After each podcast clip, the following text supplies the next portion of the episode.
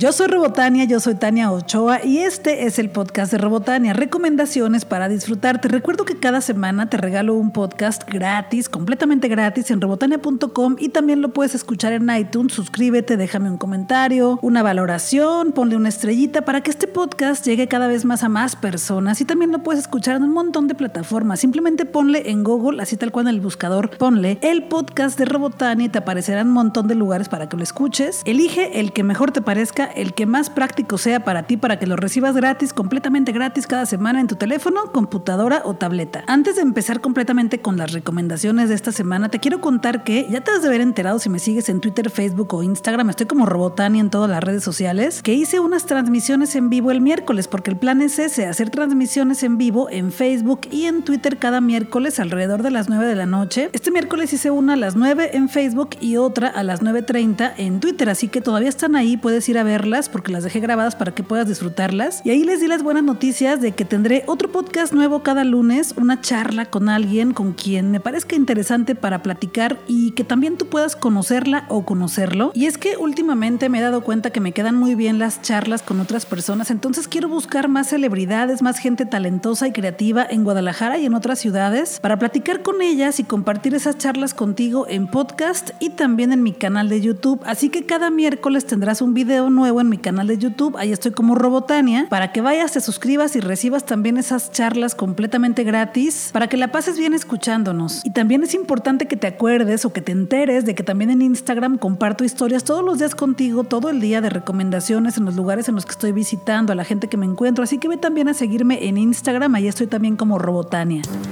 Me gusta mucho conocer las historias de las cosas y estuve viendo esta semana un documental en YouTube que se llama Documental 301 más, Creadores Digitales. Es en el canal de Yo Soy la Chaparrita, que es Tania Vargas, pero así lo encuentras en YouTube, Yo Soy la Chaparrita, y es un documental que nos cuenta la historia de las personas que están haciendo contenido para YouTube, pero esas personas que ya tienen años haciendo contenido en YouTube, 10, 5, 7, 8 años. La nueva temporada de esta serie tiene tres episodios apenas, el primero es sobre los nuevos medios, los nuevos rockstars de YouTube, esas personas que están ya trabajando de eso y que también son conocidos como las influencers o los influencers de YouTube en diferentes temas. El segundo episodio se llama Sin Censura y trata de los influencers de política en YouTube, de los youtubers que hacen videos y contenido sobre política en esa plataforma. En este documental podrás ver cómo fue que se les ocurrió hacer un canal en YouTube, cómo fue que empezaron y cómo esto empezó a crecer tanto que incluso algunos que hacían videos en equipo o con varios amigos o amigas pues decidieron hacer sus proyectos ya por por su cuenta y lanzaron sus proyectos y siguen creciendo y ganando ya dinero con eso. En este documental vas a ver cómo comenzó todo en YouTube, cómo comenzó Wherever Tomorrow, Luisito Comunica, Chumel Torres, entre muchas y muchos otros más. El tercer episodio es sobre la comunidad LGBT, nuevas voces y aparecen personajes como Pepe y Teo, Suri de Kefish, los Jonas Bloggers, Tefi de Sedúceme Mujer y un montón más. Así que ahí está la primera recomendación, checa este canal, yo soy la chaparrita en YouTube y te recomiendo que veas el documental, tiene algunos otros anteriores a este y vas a conocer la historia de cómo es que YouTube se convirtió en esta plataforma gigantesca que le da trabajo a un montón de gente, en la cual se genera contenido que todos los días vemos.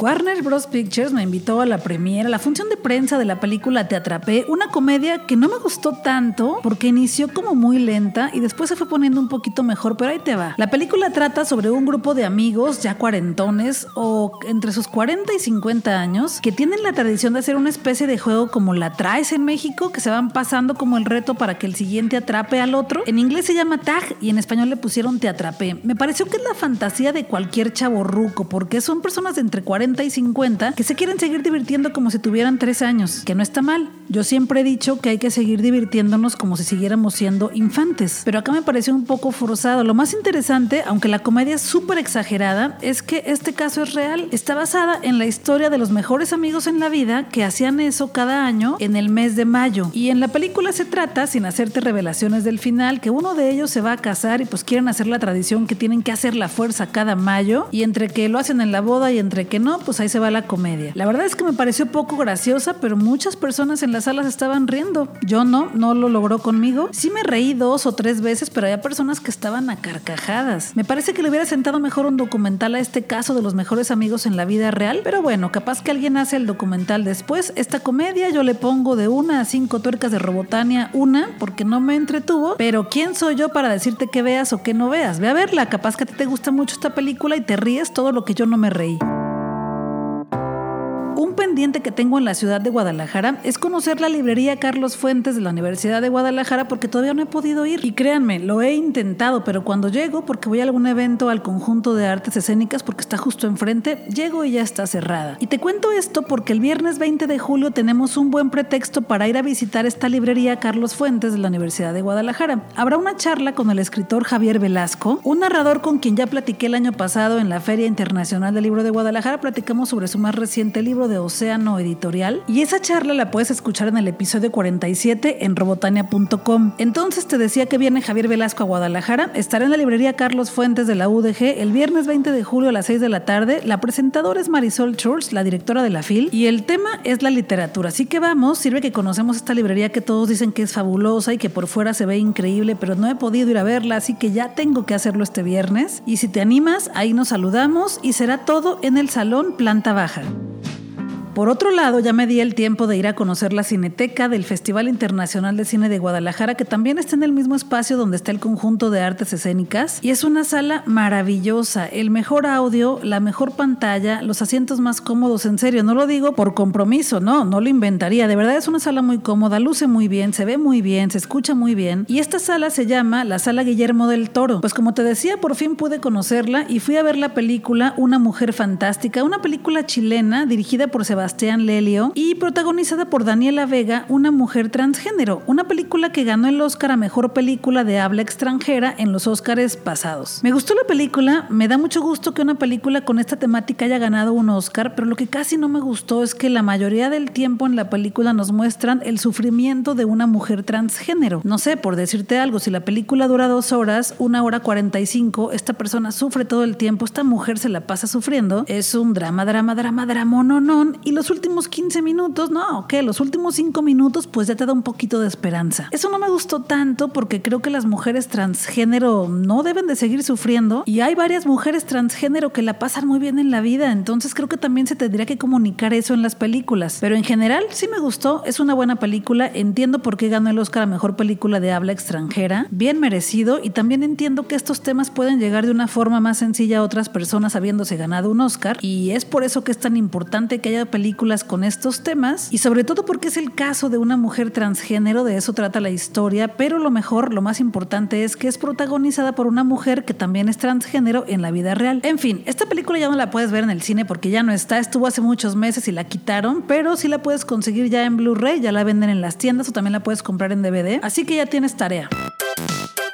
Y ese mismo día que fui a ver una mujer fantástica en la cineteca del FIC, mis amigos del conjunto de artes escénicas me dijeron, hola Robotania, ¿cómo estás? Porque les mandé un mensaje, ¿no? Oigan, fíjense que viene la cineteca, andan por aquí para saludarlos y me dicen, sí, ahí vamos. Entonces me invitaron a una experiencia fabulosa que se llama Mirada Incómoda. Esto sí fue una sorpresa para mí. Es una experiencia de realidad inmersiva, coproducida por Proyecta Producción 2018. Y la intención de esta experiencia es que los espectadores como yo vivamos en primera persona las condiciones de vida cotidiana que tienen las personas con discapacidad. Esta fue la primera vez que presentan este proyecto de mirada incómoda. Es la primera vez en que pudimos ir como personas regulares a vivir esta experiencia, porque el objetivo principal es sensibilizarnos a nosotras, las personas regulares, acerca de las condiciones y cómo ve al mundo a las personas que tienen síndrome de Down. Investigaron muchísimo para esta experiencia a partir de entrevistas, asesorías de instituciones y asociaciones que trabajan con esta comunidad. De hecho, una de las personas que están ahí para que vivas la experiencia es un chico con síndrome de Down. Y no te voy a hacer gran spoiler porque quiero que la vivas después. Se presentó 14 y 15 en el conjunto de artes escénicas. Fue gratis, ya pasó, pero te aseguro que cuando haya una nueva experiencia de esta organización, te voy a invitar para que vayas a vivirla. Y lo que hacen es que te hacen sentir como si tuvieras síndrome de Down. Te ponen todos los accesorios en la boca, en tu cuerpo y te hacen vivir experiencias para que te sensibilices y pues simple y sencillamente para que a la siguiente vez que nos topemos con alguien que tiene síndrome de Down seamos más sensibles y nos comportemos como debe ser. Al salir de la experiencia, porque te hacen pasar por varias situaciones incómodas, yo me sentí muy incómoda, la verdad, y creo que nos comportamos de esa forma tan extraña cuando vemos a alguien diferente a nosotros porque no sabemos cómo reaccionar. Y pues algo de lo que aprendí es que tenemos que investigar sobre todo las discapacidades que existan para poder comportarnos como debe ser con las otras personas que no son regulares como nosotros. Y bueno, como te decía, terminé llorando, pero ahí estaba platicando con la mamá de este chico que tiene síndrome de Down y me explicaba que no, que no tiene que ser tan malo, que la vida no es tan mala, que en realidad no la pasan mal, pero que obviamente hay gente que sí es muy grosera con ellos. Entonces, bueno, como te decía, la experiencia fue hermosa, es una experiencia fuerte, pero te voy a recomendar que vayas cuando tengan la siguiente activación.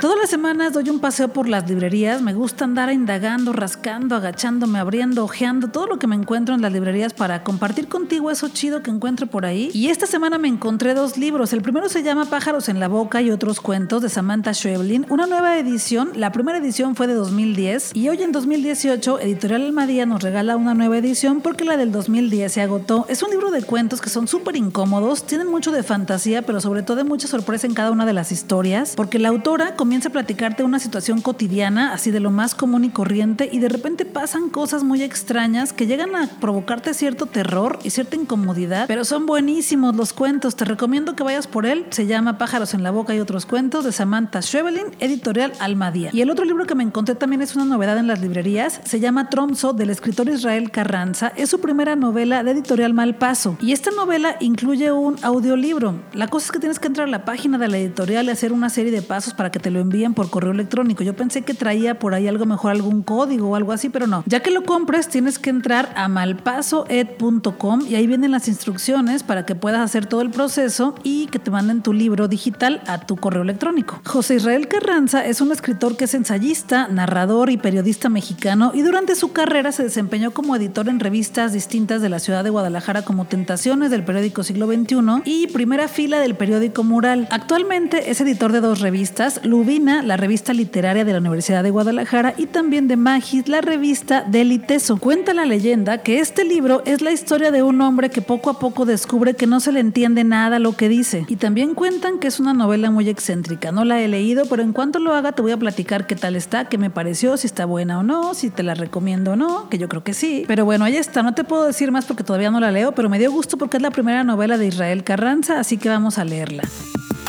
Si me sigues en Instagram, te pudiste dar cuenta que ayer fui a la presentación de las novedades de Editorial Océano porque me invitaron a conocer lo que van a publicar en estos siguientes meses. Y en este evento pude conocer a la escritora Tracy Chi, que es autora de la saga Mar de Tinta, de la cual van escritos dos libros. El primero se llama La Lectora y el segundo se llama La Oradora. Y a finales de este año, principios del siguiente, sale la tercera parte. El evento estuvo muy bonito, nos chiquearon muchísimo. Fue en un hotel de la ciudad de Guadalajara. Primero tuvimos una charla con la escritora Sally Green, que es la autora de la trilogía Half Bad ella estaba en otro país, eran como las 2 de la mañana y nosotros acá en México, en Guadalajara. Platicamos con ella a través de internet y enseguida pude conocer a la escritora Tracy Chi. Ella escribe ficción y fantasía enfocada a los jóvenes y es la autora de la trilogía Mar de Tinta y Oro, de la cual apenas van dos libros. El primero se llama La Lectora y el segundo se llama La Oradora y el tercero saldrá a finales de este año, principios del siguiente. Y bueno, digo saldrá porque será en español, ¿va? La trilogía ya existe en inglés, pero en español apenas la podrás conseguir a finales de año o principios del siguiente. Y el tercer libro de esta trilogía se llama The Storyteller. Y por supuesto que platiqué con Tracy Chi. Más adelante te voy a compartir esa charla que tuvimos, pero te quiero platicar un poco de cómo se convirtió en escritora porque está muy interesante su historia. Ahí te va. Tracy Chi resulta que un día dijo: Yo quiero dedicarme a diseñar videojuegos, a trabajar en los gráficos de los videojuegos, pero eso fue por allá en los 90. Y nos platicó que en aquel entonces no existía la carrera de desarrollo de videojuegos, por lo que estudió para convertirse en profesora, pero siguió jugando videojuegos. Y en el momento en que jugó Final Fantasy VII, en ese momento dijo quiero ser escritora, ya que no puedo desarrollar videojuegos porque no, ahorita no tengo chance, voy a convertirme en escritora. Por lo que se puso a estudiar para convertirse en escritora. Estudió literatura y escritura creativa en la Universidad de California en Santa Cruz y obtuvo una maestría por la Universidad Estatal de San Francisco. Ella misma dice que es una geek y es fanática de los libros de arte. Y nos platicó que comenzó escribiendo fanfiction basándose en historias de alguien más hasta que dijo quiero escribir mis propias historias y comenzó con la lectora una historia que le tomó más o menos como ocho meses meses redactarla o un año y durante 18 meses estuvo trabajando en la corrección de este primer libro, hizo 20 borradores para llegar a la versión final y este libro, La lectora, es una historia de una niña que recibe un libro muy especial en un mundo en el que nadie sabe lo que es un libro, nadie sabe leer ni saben para qué son esas cosas con papel empastadas, pero lo que esta niña sabe es que este libro le revelará la verdad sobre la muerte de su papá y la desaparición de su tía. Y bueno, así fue como se convirtió en escritora Tracy Chi. Después de que estuvo presentándose un rato con todos, contestó algunas preguntas y después de terminar de responder todas las preguntas, que fue un buen rato, se dedicó a platicar con cada una de las personas que estábamos ahí. Súper linda, se fue mesa por mesa platicando con cada una de las personas que fuimos a conocerla. Y como dijo que es una persona que le gustaban mucho los rompecabezas y que incluso la estructura de sus libros son como rompecabezas, pues se me ocurrió recomendarle que leyera a Julio Cortázar y en específico Rayuela, una novela que ya te he platicado muchísimas veces que se puede leer de distintas maneras. ¿Y qué es eso? Es un rompecabezas de historia. Y curiosamente me dijo que sí, que ya se le habían recomendado, que ya la llevaba anotada en su iPhone y que por supuesto que le iba a buscar para leerla pronto. Y también le pregunté que si ya había leído a Juan Rulfo y me dijo que sí, que sí lo había leído, que le había gustado el estilo, pero que no había entendido casi nada. Y pues ya le expliqué un poquito de lo que es el realismo mágico en México y más o menos como que entendió que era fantasía mezclada con la realidad. Y bueno, se llevó de tarea Rayuela de Julio Cortázar. Ella me recomendó mucho que leyera a Italo Calvino, cosa que tengo pendiente en la vida, así que pronto lo voy a hacer también. Y bueno, pues ya te comparto la charla que tuvimos ayer Tracy Chi y yo. Y si le corres a mi Instagram, puedes ver las historias que grabé con ella. Las subí ayer por la noche, así que tienes poco tiempo para verlas. Ya ves que duran solo 24 horas, pero corre. Seguramente las voy a fijar en mi perfil de Instagram para que puedas verlas cuando quieras, ¿va? Tu sueño era ser diseñadora de videojuegos. Y ahora que ya tienes la historia en libro, ¿te gustaría que se hiciera videojuego de, del libro o de una continuación? Yes. ¿Sería una continuación de esto? I kind of think it would be cool to be um, a video game about the pirates on their adventures. Creo que estaría padre tener un videojuego de los piratas y de las aventuras que viven. You say that you really want to have a video game for your books. So, do you have an offer to do that? Dijiste que te encantaría que tus libros fueran un videojuego. ¿Tienes alguna oferta para que esto se realice? Uh, not yet, but I think the best way to do that is to have more readers be more enthusiastic about it. So if you want to see a video game, tell your friends to read the reader. No todavía, pero creo que la mejor manera para que eso suceda es tener más lectores y que estén más entusiasmados con mis libros. Así que si quieres ver un videojuego, dile a tus amigas y a tus amigos que lean La Lectora. So, you have three books. This story is in three books. Yes. So, the video game, maybe it has to be a fourth history. Tienes tres libros en tu saga. Tu historia es una trilogía. ¿Crees que el videojuego podría ser de un cuarto libro? I think it would be cool to do maybe not this exact story, but stories from the world, because the world is full of all of these important stories. And I think that would be cool to see. Creo que sería chido, no una historia exactamente de esta trilogía, pero sí historias del mundo de esta trilogía, porque el mundo está lleno de muchas historias importantes y eso sí estaría chido. When you were a child, do you see you as a writer? Cuando eras niña, ¿te veías a ti misma como una escritora? ¿Te imaginabas que ibas a ser escritora? Actually, when I was a kid, I wanted to be a, a vet veterinarian. I wanted to work with animals. Cuando yo era niña, quería ser veterinaria, quería trabajar con animales. When it changed? ¿Y cuándo cambió? It was definitely while I was playing Final Fantasy VII, but another book that was really inspiring to me was The Golden Compass by Philip Pullman. And that trilogy was, it's amazing. I still love it to this day. Definitivamente cuando estaba jugando Final Fantasy VII, pero otro libro que fue muy inspirador para mí es La Brújula Dorada de Philip Pullman. Es maravilloso, lo sigo amando hasta el día de hoy. And you say that you love the puzzle, so I recommend you Rayuela of Julio Cortázar. I hope you read it soon. Do you have it? Dijiste que amas los rompecabezas, entonces te recomendé Rayuela de Julio Cortázar. Espero que lo leas pronto. ¿Ya lo tienes? I don't have it, but as soon as I get home, I'm going to order it. No lo tengo, pero en cuanto llegue a mi casa voy a comprarlo. I am be waiting for your opinion in, in social media. Great. Thank you. Thank you.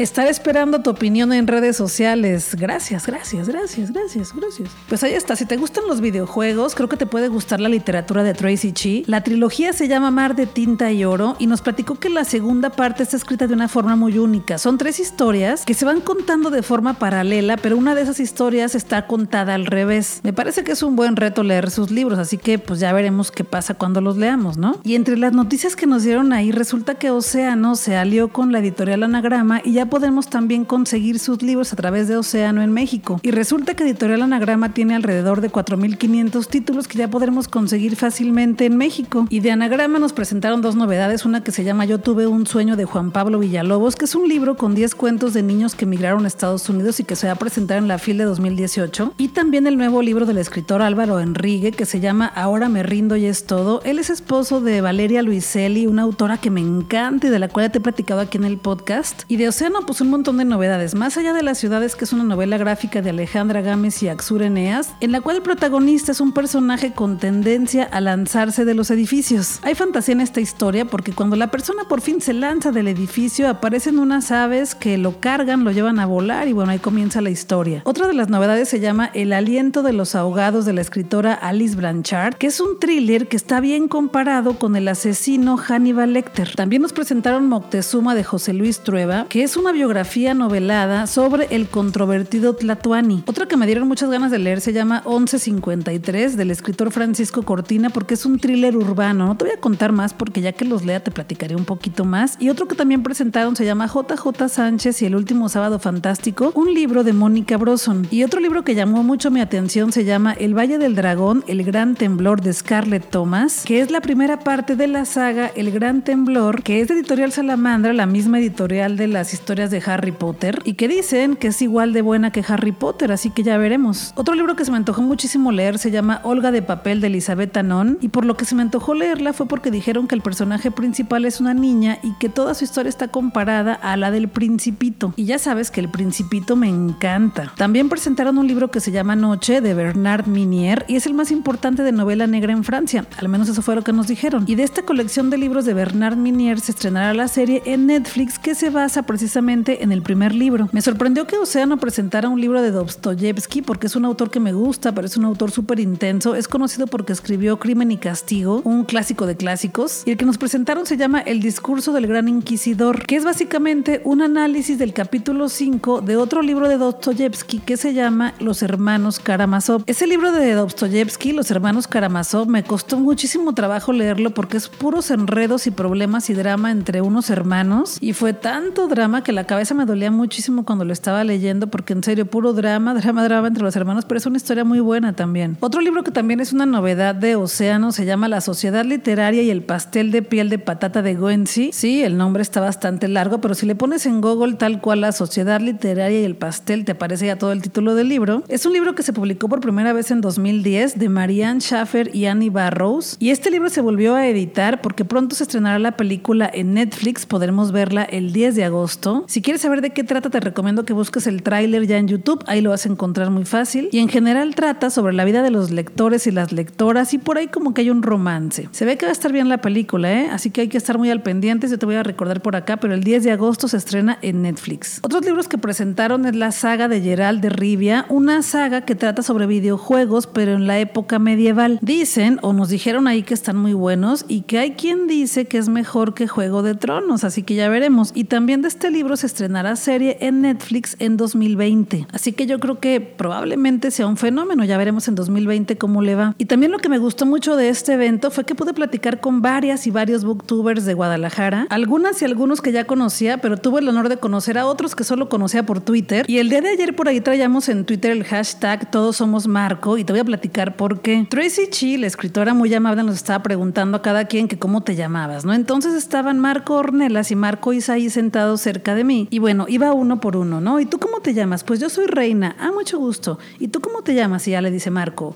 yo me llamo Marco. Y al lado estaba el otro Marco y le dice, pues yo también me llamo Marco. Y a la autora se le hizo curioso, pero sí, los dos se llaman Marco. Siguió preguntando los demás nombres y bueno, yo me llamo Nayeli, dijo una chica. Y la de al lado dijo, yo me llamo Cari. Y cuando llegó conmigo me dice, ¿tú cómo te llamas? Y le digo, me llamo Marco. Entonces le dio mucha risa porque ya éramos tres Marco y además pues el nombre evidentemente era un nombre de hombre, pero yo sentí como la necesidad de llamarme Marco en ese momento porque estaba platicando tan a gusto con Marco Ornelas y Marco Isaí que dije, ah, pues yo también me llamo Marco por este instante, ¿no? Claro que en el segundo ya le corregí, nos reímos todos porque le dije, sí, somos tres Marcos, todos somos Marco. Ya le dije, ok, estaba bromeando, me llamo Tania, mucho gusto. Y ya, esa es la historia de por qué todos somos Marco y por qué todos fuimos Marco el día de ayer en la presentación de las novedades de Océano Editorial. Y ya después de hacer la charla con Tracy Chi y después de platicar con un montón de chicas y chicos booktubers y saludarnos y tomarnos fotos, si quieren ver las fotos, vayan a mi Instagram, vayan a Twitter para que las conozcan y para que también los conozcan. Me encontré con Andrea Moreno, una chica que también tiene su canal en YouTube y reseña libros, hace un montón de cosas muy divertidas y lo hace muy bien. Y ya nos pusimos de acuerdo porque pronto grabaremos un video para compartir contigo todo lo que nos gusta platicar. Y después de convivir un rato y pasárnosla bien y reírnos y todos somos Marco, ah, y también nos dieron bebidas refrescantes y unos canapés y algunas botanas y postres. Estuvo buena la reunión. Bueno, pues ya al final, sorpresa. Al despedirnos de la gente de Océano Editorial, nos dieron una bolsa cada quien. De hecho, aquí tengo mi bolsa al lado. Voy a hacer algún unboxing por ahí en Instagram porque me dieron una bolsa grande con un montón de libros. Así que por ahí vas a ver las historias para que veas lo que me regaló Océano Editorial. Y pues nos vemos por allá en Instagram. Estoy como Robotania para que veas estas historias. Ya te he estado platicando que fui al estreno de la obra de teatro que se llama Freak Show, una obra que es muy extraña pero muy hermosa y que trata sobre una persona que hipnotiza a sus víctimas en un show freak de circo y cuando va logrando lo que quiere como que se le sale fuera de control y las cosas se ponen muy extrañas. Pero al final, ah, no te voy a decir el final, pero es hermoso, el final es precioso, es una historia maravillosa, llena de fantasía, con muchísima risa porque también es una historia de comedia y no te echaría mentira, las personas que se ganaron boleto la semana pasada para ir a verla fueron el fin de semana y ya me dijeron que la pasaron increíble. Y pues, ¿qué crees? Que este es el último fin de semana que se presenta en el Teatro Vivian Blumenthal. Hay función el sábado a las 8 de la noche y el domingo a las 6 de la tarde. Y ojalá de verdad lo deseo, que tengan una segunda temporada para que vaya todo Guadalajara a verlos, porque está muy buena la historia, de verdad. Es como una historia freak de amor. Y no es la típica historia de comedia de amor a la que estás acostumbrada o acostumbrado. Es una historia muy extraña, súper bonita, pero sí, claro, es una historia de amor finalmente. Los boletos cuestan 130 pesos general y con promociones y descuentos a 110. Ahí pregunten las taquillas cuáles son las promociones y cuáles son los descuentos y también los puedes comprar por Ticketmaster. Y pues por cortesía de Robotania de Cultura UDG y de Cultura Rewards estoy regalando boletos para que vayas este fin de semana, el último fin de semana que se presenta Freak Show en Guadalajara, así que ve a mis redes sociales, Twitter, Facebook e Instagram. Eh, estoy como Robotania, ve para que participes por tus boletos y para que puedas disfrutar de esta obra este fin de semana en Guadalajara. Si ya fuiste a verla, por favor cuéntame qué te pareció en Twitter, Facebook o Instagram. Me encantaría saber si te gustó tanto como a mí o qué te pareció? Cuéntamelo. En todos lados estoy como Robotania. Creo que esto no te lo había platicado, pero me gusta mucho ir al teatro porque la experiencia es muy distinta a la del cine. Me gusta que los actores y las actrices interactúen con nosotros, porque sí se da, cuando algunas veces se equivocan en la escena, se equivocan en el diálogo o algo falla, me gusta que los actores y las actrices improvisen, porque en ocasiones el público les grita algo, se ríen de más, aplauden cuando no tienen que aplaudir o lo que sea, y me gusta que improvisen y que actúen con nosotros. Se me hace muy emocionante ver a las personas actuando en el escenario, interpretando una historia para nosotros en el momento en vivo y que no tenga postproducción, efectos especiales o correcciones, que sea así tal cual está sucediendo. Es muchísimo más emocionante para mí ir al teatro que al cine. Claro, me encanta ir al cine, pero te digo, son dos experiencias muy distintas. Y para las personas que viven en la Ciudad de México, les quiero recomendar la adaptación de un libro que me gusta mucho. Es un libro de Juan Villoro con ilustraciones de Bernardo Fernández Beff y me refiero a la adaptación teatral del libro La Calavera de Cristal. Es la tercera temporada, los sábados a las 12.30 del mediodía. Es un espectáculo dirigido por Enrique Aguilar y actuado por Elena Tinoco, Mario Rendón y Alejandro Piedras. Ojalá pueda ir a verla, pero si ustedes viven en la Ciudad de México, por favor cuéntenme qué tal está. Está presentándose en el Teatro La Capilla. Toda la información la encuentras en teatrolacapilla.com y también están en Twitter y Facebook como La Capilla Teatro. Este teatro se encuentra en la calle Madrid número 13 en la colonia del Carmen en Coyoacán. Allá está, pues andan por allá por la Ciudad de México, dense una vuelta y me cuentan qué tal está porque tengo muchísimo muchísimas ganas de verla. Universal Pictures me invitó a la premier de la película 12 horas para sobrevivir el inicio. En inglés se llama La Primera Purga. Y sí, es la película que nos cuenta el inicio de esta saga de películas de la purga en la cual en una noche se permite todo y las personas pueden hacer lo que se les ocurra durante la noche. Y obviamente lo que más hacen en esta noche es matar a la persona que más odian. La película me gustó, me la pasé bien en el cine viéndola. Es una crítica al gobierno estadounidense actual. Es una película igual que las otras, con violencia extrema y exagerada que desafortunadamente cada día se parece más a nuestra realidad. Eso fue lo que más miedo me dio de esta película. Y te decía que es una crítica al gobierno estadounidense actual porque la película se enfoca en el racismo, en contra de cualquier persona que pertenezca a otra raza que no sea la estadounidense. Así de fuerte. Me gustó la película, es una buena historia de acción distópica, algo que todavía no ocurre, aunque algunas personas ya están haciendo justicia con sus propias manos, pero todavía no es legal y espero que no lo sea, porque eso de andar matando al que tú quieras, pues no está tan chido. Califico las películas de una a cinco tuercas de Robotania y a esta película le doy tres tuercas de Robotania. Hace unos minutos te platicaba que fui a ver una película de una mujer transgénero, pero ¿qué crees? Que también hay hombres transgénero. Y en la Ciudad de México habrá un evento que me pareció muy interesante, pero no voy a poder ir porque es el sábado 21 de julio. Se llama Transmasculinidades, un conversatorio de experiencias de vida de hombres trans, en el que participan Alexe Estrada, Delos Mario Julián y Gabriel Ambriz, activistas y hermanos, y Sebastián Aguilar, un hombre transvisible. Si andas por la Ciudad de México este fin de semana o si es que vives por allá, te recomiendo que vayas a este evento y por favor me cuentes qué tal estuvo. Yo creo que va a estar muy interesante. Esto será el sábado 21 de julio en Tantra Salón de Té y el domicilio es Avenida Colón 214 Toluca de Lerdo en México a la una de la tarde y la entrada es completamente gratis. Me cuentan, por favor, me cuentan qué tal estuvo.